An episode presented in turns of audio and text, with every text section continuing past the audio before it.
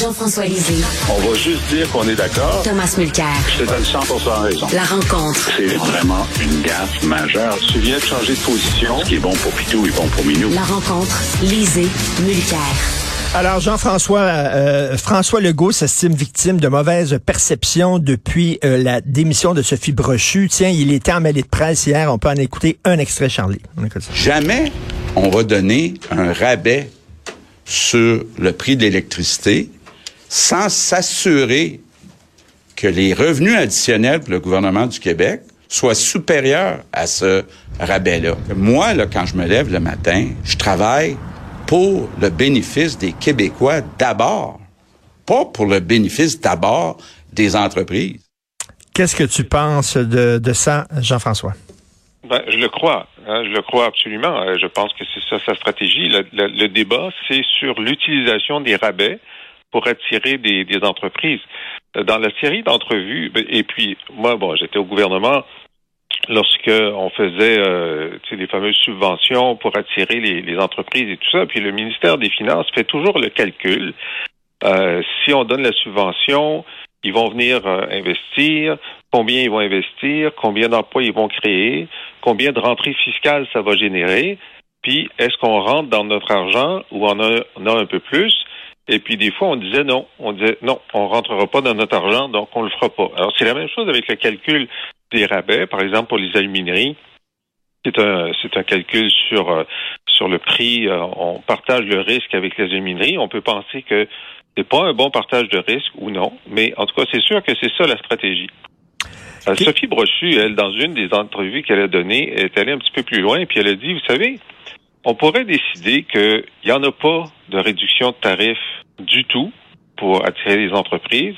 Et si le gouvernement veut euh, attirer l'entreprise, qui donne une subvention, qui n'utilise pas mmh. la variable mmh. des tarifs d'électricité du tout, mais s'il veut être plus généreux, qu'il soit plus généreux. Et donc, on voit que c'est probablement, on est au cœur du, débat entre Sophie Brochu et Fitzgibbon et Legault. Et, Jean-François, le narratif là dans la population, c'est Sophie Brochu, elle est bonne, puis François Legault, c'est le méchant. Toi, tu dis, c'est pas si clair que ça. Exact, c'est pas si clair, c'est pas si clair que ça. Et puis, évidemment, tout le monde s'en est donné à cœur joie. Euh, mais le problème aussi, c'est que je pense que c'était bien que le GO fasse cette précision-là, mais euh, Fitzgibbon a annoncé qu'il y aurait un projet de loi costaud, dit-il, sur la régie de l'énergie et Hydro-Québec à l'automne. Mais là, d'après moi, l'automne, c'est trop tard parce que le scepticisme dans la population euh, et la méfiance, en fait, ce qui s'est passé, un genre de méfiance qui s'est créé envers Fitzgibbon et Legault, euh, est tellement grand que soit on devrait avoir le projet de loi plus tôt, soit ils devraient déposer un document d'orientation pour expliquer précisément ce qu'ils veulent faire et le soumettre à une consultation. Ça, permettrait de euh, de déminer un petit peu le, sujet parce qu'en ce moment, Legault a raison, c'est miné. Euh, Tom, est-ce que euh, François Legault fait un peu piteux pitou là? Arrêtez de me taper sur le dos, quoi. C'est une très, très, très bonne question en termes de communication politique. Euh, je trouve que Jean-François vient de bien résumer le, la situation côté administratif. Alors, regardons un petit peu les phrases qu'il a utilisées en termes de communication politique. Cette phrase-là, je l'ai déjà entendue parce que c'était une des phrases préférées d'un certain Jean Charret avec qui je travaillais. Et quand il était dans les câbles sur un dossier X, Y ou Z, c'est cette phrase-là qui sortait. Ah, quand je me lève le matin, j'ai juste une pensée en Qu'est-ce que je vais pouvoir faire pour aider le bon peuple québécois? Donc, c'est une classique. Euh, c'est des top 40, hein, des, des phrases d'un premier ministre euh, du Québec et son équipe extraordinaire a, a, ça déjà dans leur poche. Mais parlant de cette équipe-là, on a à partir des officines, on me dit que ça va prendre un bon six semaines encore pour arrêter le choix, cinq, six semaines. Ils sont en train de faire ça sérieusement et ils savent que la perception du public, c'est que Sophie Brocheux a été éclairée parce que c'est une femme et mm. et vis-à-vis de, de, Fitzgibbon et de Legault, c'est quand même une coche mal taillée pour eux autres par rapport à l'ensemble de l'œuvre. Et ils vont faire très attention. moi, je peux te garantir, d'après mes sources, ils vont nommer soit une, une présidente directrice générale, moins, moins plausible, mais en ce moment, la présidente du conseil est aussi une femme. Elle va démissionner peu de temps après Sophie Washer. C'est certain qu'ils vont nommer au moins un des deux euh, une femme. Euh, Jean-François, euh, le gouvernement a annoncé une hausse du salaire minimum. Il va être à 15 et 25. Le hic, c'est que sur le terrain, il y en a quasiment plus de jobs à 15 et 25. Ben, c'est ça.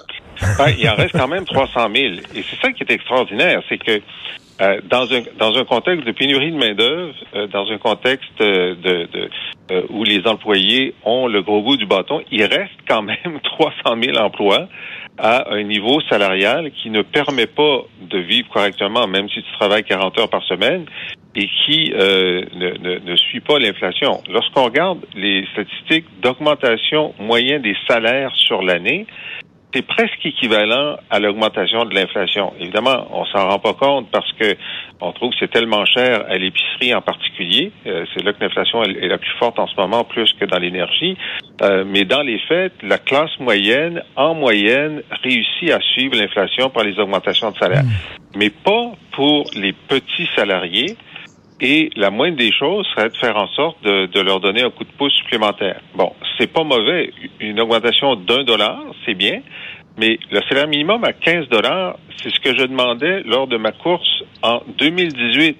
Et là, on est en 2023. Alors, on peut dire, enfin, on a, on a atteint 15 dollars. Ben oui, mais entre-temps, il s'est passé quatre ans. Alors, moi, je pense que euh, effectivement, on peut pas. Les, les, les syndicats demandent de passer à 18 dollars. Bon, on peut pas passer à 18 dollars en un coup. Mais euh, je pense que euh, moi, cette hausse-là, je l'aurais fait plus tôt, disons pour le, le 1er février, en ayant une autre hausse plus tard dans l'année pour euh, pour augmenter plus rapidement ce salaire minimum. Parce que, Tom, il y a le salaire minimum officiel et le salaire minimum officieux. Euh, il est plus, le salaire minimum officieux est quasiment plus élevé que celui euh, qui est officiel. Ah, l'officieux, l'officieux, il, il frôle les 20 piastres, Richard. Pas compliqué. J'ai parlé récemment avec un propriétaire d'un petit resto dans les Laurentides, tu sais, modeste, lui puis sa femme qui, qui ont ce resto-là. Ils ont dit, je peux plus trouver un, un plongeur en bas de 22 piastres de l'heure. Les gens, viennent- les, gens- les gens viendront pas. Il dit, je dois payer le monde. Donc, les prix augmentent. Puis, c'est assez chiche comme augmentation pour la bonne et simple raison que l'inflation qu'on est en train de vivre est très réelle. Et Jean-François soulève un très bon point. C'est-à-dire que quand une très grosse proportion de tes salaires, euh, de tes revenus hebdomadaires, c'est justement des choses de base comme l'essence, l'épicerie, ainsi de suite, mais tu es frappé plus fort, toute proportion gardée, par l'inflation. Donc, je trouve que le gouvernement est assez chiche, mais comme tu as dit d'entrée, euh, Richard, la vraie, la, le vrai salaire minimum est beaucoup plus que les 15 Donc, en donc euh, Tom, est-ce que tu les trouves complètement déconnecté de la réalité? Non, parce que le- la statistique est, est réelle. Il y a des gens qui sont dans des euh, des, sal- des positions moins bien payées depuis longtemps. Ça les intéresse pas de changer de job. Ils sont au salaire minimum. faut s'en occuper un petit peu parce qu'il y en a quand même beaucoup. Mais le gouvernement est déconnecté de la réalité en essayant de le garder si bas parce que j'ai fait la même expérience que Jean-François euh, à l'élection de 2015. Euh, le 15 dollars de l'heure était pour le euh, parce qu'il y a un salaire minimum fédéral aussi. Pour le salaire minimum fédéral, c'était nous on préconisait déjà 15 dollars à l'époque parce qu'il y avait beaucoup de gens en bas de ça. Euh, Jean-François, le mieux est l'ennemi du bien. Hein? Euh, alors, euh, pour promouvoir la diversité, on l'a vu, le gouvernement fédéral euh, avait des indications, des règlements comme quoi que toutes les, personnes qui dirigent les chaires de recherche, ben, ils doivent être racisés, donc les blancs étaient bannis. Et là, on voit une autre loi qui, bon, avait une l'idée de départ était bonne, c'était d'empêcher des spéculateurs étrangers d'acheter des maisons ici et de jamais y demeurer dans ces maisons-là et de les revendre plus cher. Mais là, cette loi-là, dans les faits, concrètement, elle empêche des immigrants qui sont pas encore citoyens canadiens, qui sont ici, qui travaillent ici, qui sont intégrés, d'acheter une maison. Oui, j'ai vu ça ce matin. Un couple à Québec euh, qui, euh, qui est intégré, qui, mais ils sont encore immigrants, ils sont en attente de leur euh, de leur statut de, de, de résident permanent, euh, qui essayent d'acheter une maison, puis qui se rendent compte que euh, ben, la nouvelle réglementation fédérale dit vous êtes un investisseur étranger, vous ne pouvez pas l'acheter. C'est quand même assez extraordinaire.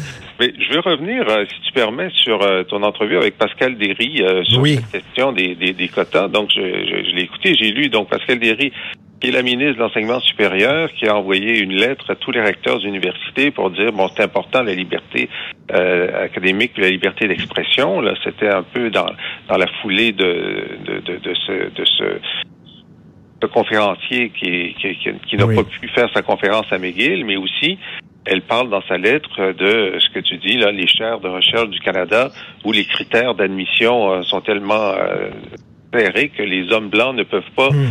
euh, postuler. Alors, bon, c'est bien, sa lettre, elle est bien, mais qu'est-ce qu'elle fait maintenant? Parce que sur la question des chaires, euh, le ministre fédéral responsable, et euh, Louis-Philippe Champagne, a fait savoir qu'il n'allait pas bouger, que lui, il trouvait que ben, c'était comme ça. Puis euh, euh, donc, c'est quoi sa prochaine étape? Est-ce qu'elle va le rencontrer? Est-ce qu'elle va euh, s'associer à la plainte qui a été déposée par Frédéric Bastien pour essayer de faire changer ça? Euh, tu sais, c'est, bien d'écrire une lettre, mais si elle veut, premièrement. Deuxièmement, on sait que ces critères-là sont maintenant appliqués dans les euh, dans les, les fonds de subvention québécois à la recherche. Hmm. Et ça, ça relève du gouvernement du Québec. Euh, quelle sera son euh, quelle sera son action face à ça? Parce que là, pour l'instant, on n'a pas d'action. Alors, Et, euh, et qu'est-ce qu'elle peut faire aussi, euh, Jean-François, parce que je reviens sur ta chronique d'hier où tu parlais d'une professeure qui, dans sa classe, enseigne toutes sortes de sottises sur le racisme. Euh, euh, la loi ne lui permet pas de, de faire quoi que ce soit contre le cours donné par certains professeurs? Ben, ça, ça, c'est de, ça relève de Bernard Drainville parce que c'était à l'éducation primaire oui. et secondaire. Mais Drainville peut faire en sorte que le, contenu pédagogique du cours sur le racisme au sein du cours éthique et culture religieuse soit euh, soit modifié puis que tous les profs qui, enseignent ça reçoivent un, cadre pédagogique euh, plus juste historiquement euh, que celui dont, j'ai été témoin. Alors oui, ça, ça, Trainville peut faire ça et j'espère qu'il sera interpellé cette semaine par des journalistes ou par l'opposition pour euh, pour nous dire qu'est-ce qu'est-ce qu'il va faire face à ça. Ben justement, parlant de Bernard Drinville, euh, Thomas, euh, hier, Bernard Drinville, il a dit, il est hors de question qu'on enlève les bulletins chiffrés. Ils sont là pour rester. Qu'est-ce que tu en penses? Ben, ça me rappelle les compétences transversales. Euh, ce, ce fameux débat il y a une vingtaine d'années où justement on faisait sauter les bulletins et ça a pris tout le petit change et la crédibilité et la voix de Lucien Bouchard pour dire un instant là.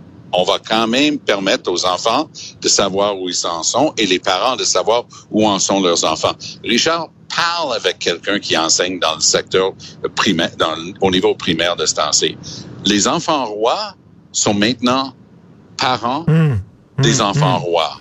Alors là, essaie de leur dire que leur pitou, il est pas bon en maths, puis il faudrait qu'il étudie un petit peu au lieu de jouer à des jeux vidéo. Oh, pas là, et bonne chance avec ça, parce qu'ils sont tous absolument extraordinaires, gifted, des merveilles, ils peuvent rien Ben faire de mal. Alors, c'est devenu très, très difficile. Alors, bravo.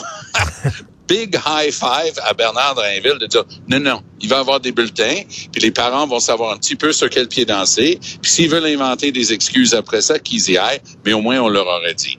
Alors, écoute, je vais poser une question les jeudis, mais je vais poser une question de vendredi. Tiens, est-ce qu'on va avoir le droit de dire bon vendredi? Parce que parce que écoute, euh, Jean-François, selon les nouvelles indications, là, un verre d'alcool par semaine, c'est un verre de trop.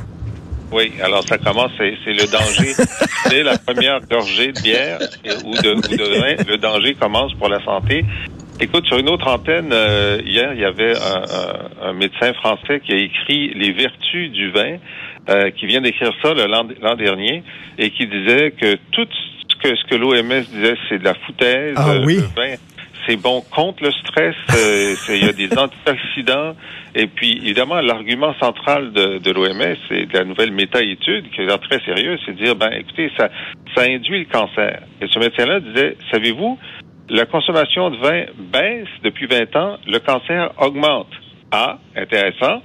Et, et lui, il disait, et il insistait, écoutez, les vertus du vin, c'est trois verres par jour, chaque jour. Ah oui, par jour, chaque jour. je ne savais pas, puis je vais te raconter.